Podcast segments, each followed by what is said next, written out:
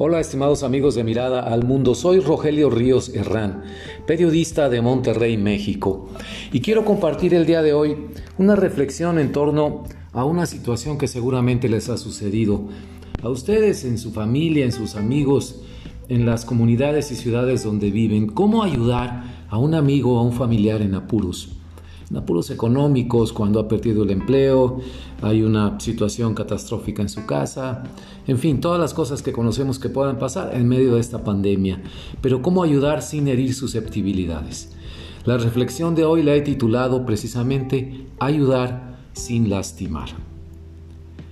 No una, sino varias veces en el lapso de unas cuantas semanas, entre grupos de amigos diferentes, se ha corrido la voz de que alguno de ellos necesita un apoyo monetario inmediato para enfrentar la falta de ingresos. No les miento si les digo que esa es una de las situaciones que más pueden angustiar a una persona, lo sé yo mismo por experiencia propia. Puede ser porque alguien perdió el trabajo, pescó el COVID-19, le dio un infarto o el negocio se fue al carajo y ya no da más. O quizá porque la edad y los primeros achaques sobre todo entre cincuentones y sesentones, ya no nos dejan rendir con el vigor de antes, trabajar al ritmo frenético de cuando estábamos jóvenes. Esos días ya se fueron. Además, en México, la edad es una sentencia de desempleo. En fin, cuando los amigos pasan por una adversidad, la pregunta es inevitable. ¿Cómo puedo ayudar sin lastimar? Un chiste inoportuno, una palabra mal dicha, un gesto de broma hecho con la mejor intención, pero con la mayor imprudencia, puede herir al amigo y dar al traste con una amistad de años.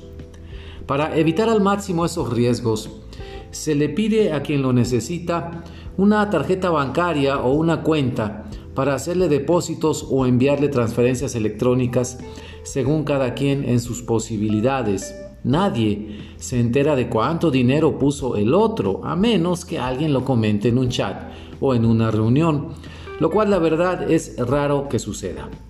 No se sabe por cuánto tiempo durará la ayuda, no hay un plazo.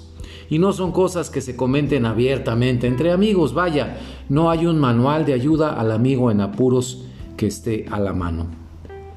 Cuando eso ocurre, me debato yo entre sentimientos encontrados. Una parte de mí quiere saber por qué llegó un buen amigo a quedar atrapado en esa situación. ¿Tomó decisiones equivocadas o irracionales? ¿Hubo situaciones difíciles en su familia, una enfermedad súbita, eventos o desgracias que caen inesperadamente? ¿Fue flojo e irresponsable o al contrario, trabajaba de sol a sol todo el tiempo que fuera necesario? Otra parte de mí, sin embargo, actúa desde una etapa en la que no quiere indagar, juzgar, alabar o criticar nada ni a nadie. Los años vividos demuestran que cada persona vive su tiempo y circunstancia, que el éxito y el fracaso no tienen honor ni sentido de la justicia.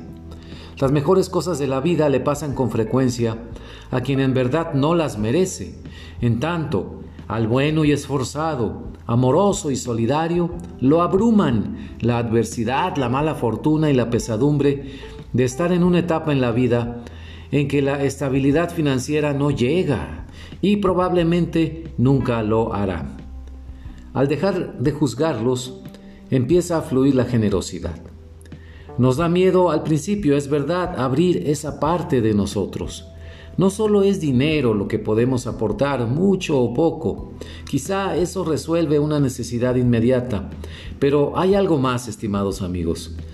Es sobre todo la empatía que dejamos crecer en nuestro interior, la cual crece y se desborda hacia los demás.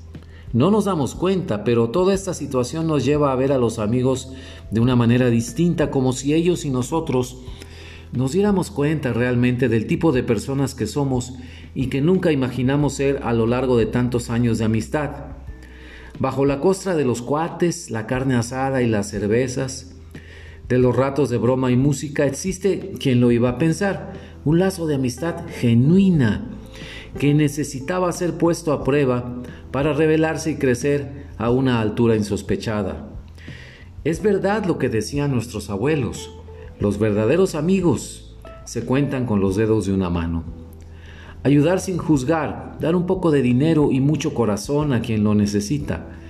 Descubrir de lo que somos capaces en esta época de incertidumbre, enfermedad, depresión, miedo y desesperanza es un regalo de vida que está a nuestro alcance, aquí y ahora.